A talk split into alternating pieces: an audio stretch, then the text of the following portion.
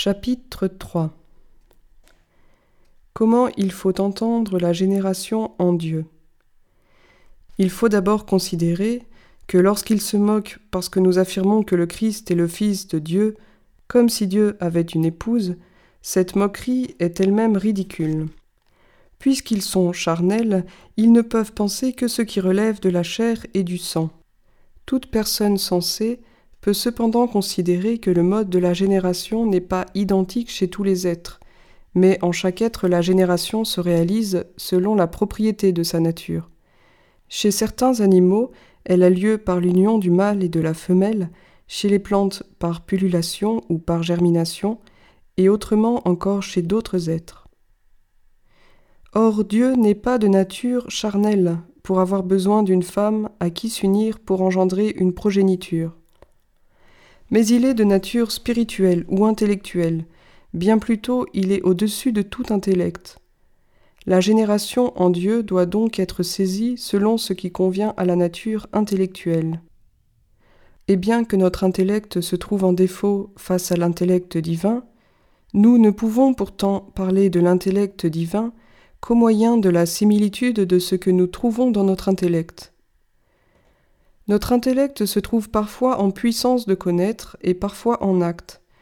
Or, chaque fois qu'il connaît en acte, il forme quelque chose d'intelligible qui est pour ainsi dire sa progéniture, et que l'on appelle donc concept de l'esprit.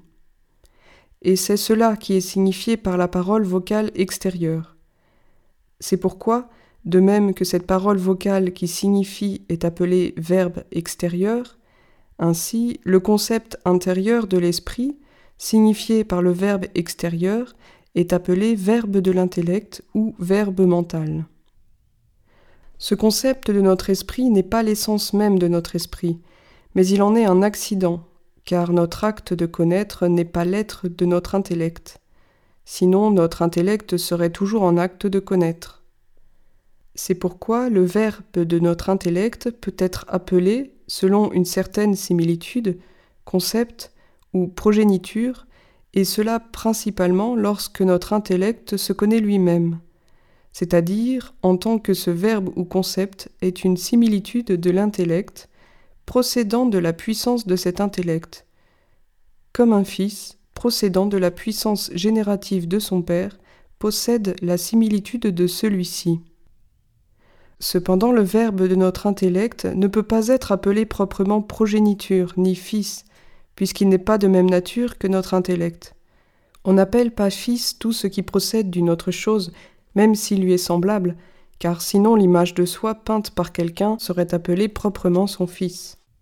Mais pour que ce qui procède soit un fils, il faut qu'il possède la similitude de celui de qui il procède, et aussi qu'il soit de même nature que lui.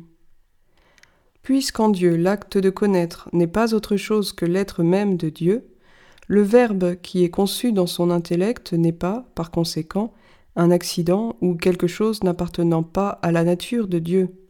Mais du fait même qu'il est le verbe, il est par définition ce qui procède d'un autre et il est la similitude de ce dont il est le verbe. En effet, cela s'observe aussi dans notre verbe.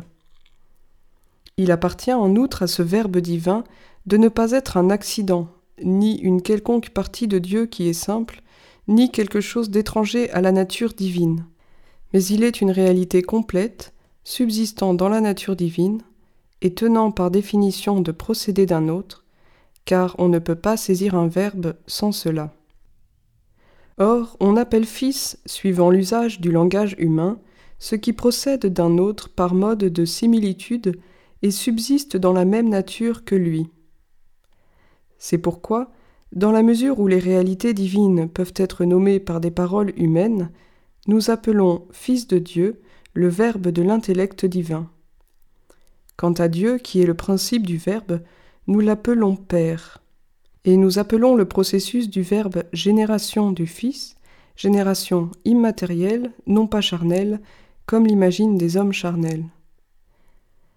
Mais il y a encore un autre point sur lequel cette génération du Fils de Dieu surpasse toute génération humaine, qu'il s'agisse de la génération matérielle par laquelle un homme naît d'un autre homme, ou de la génération intelligible selon laquelle le Verbe est conçu dans l'esprit humain. Dans l'une et l'autre, en effet, ce qui procède par génération se trouve postérieur dans le temps au principe duquel il procède. Car un père n'engendre pas dès l'instant où il commence d'être, mais il faut que d'un état imparfait il parvienne à l'état parfait, dans lequel il est capable d'engendrer. Et de plus, un fils ne naît pas aussitôt qu'un père se met à exercer l'acte générateur, puisque la génération charnelle consiste dans un changement et dans une succession. Selon l'intellect également, l'homme n'est pas apte à former des concepts intelligibles dès l'instant de son commencement, et même après avoir atteint l'état de perfection, il ne connaît pas toujours en acte, mais il est d'abord seulement en puissance de connaître, et ensuite il connaît en acte. Et entre-temps, il cesse de connaître en acte, et connaît alors en puissance ou selon l'habitus seulement. Ainsi le Verbe de l'homme se trouve postérieur dans le temps à l'homme lui-même, et parfois il cesse d'être avant que l'homme cesse d'être. Or il est impossible que ces aspects conviennent à Dieu, en qui il n'y a ni imperfection, ni aucun changement, ni aucun passage de la puissance à l'acte, puisqu'il est acte pur et premier. Le Verbe de Dieu est donc coéternel à Dieu lui-même. Il y a encore un autre point sur lequel notre Verbe diffère du Verbe divin.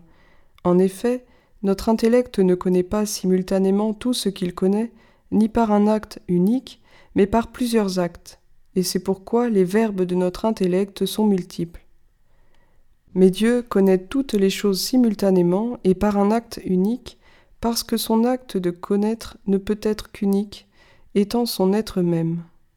En Dieu, par conséquent, il n'y a qu'un seul verbe. Il faut enfin considérer une autre différence qui consiste en ceci. Le verbe de notre intellect n'épuise pas la puissance de l'intellect, car lorsque nous avons conçu une chose par l'esprit, nous pouvons encore en concevoir beaucoup d'autres. C'est pourquoi le verbe de notre intellect est imparfait, et il peut y avoir en lui une composition lorsque de plusieurs verbes parfaits résulte un verbe plus parfait, comme cela se passe quand l'intellect conçoit une énonciation ou une définition de quelque chose. Mais le Verbe divin égale la puissance divine, parce que c'est par son essence que Dieu connaît soi-même et toutes les autres choses.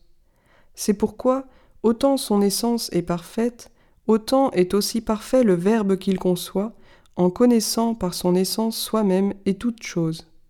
Il est donc parfait, simple et égal à Dieu. Et ce Verbe de Dieu, pour la raison déjà dite, nous le nommons le Fils, que nous confessons de même nature que le Père, et coéternel au Père, unique et parfait.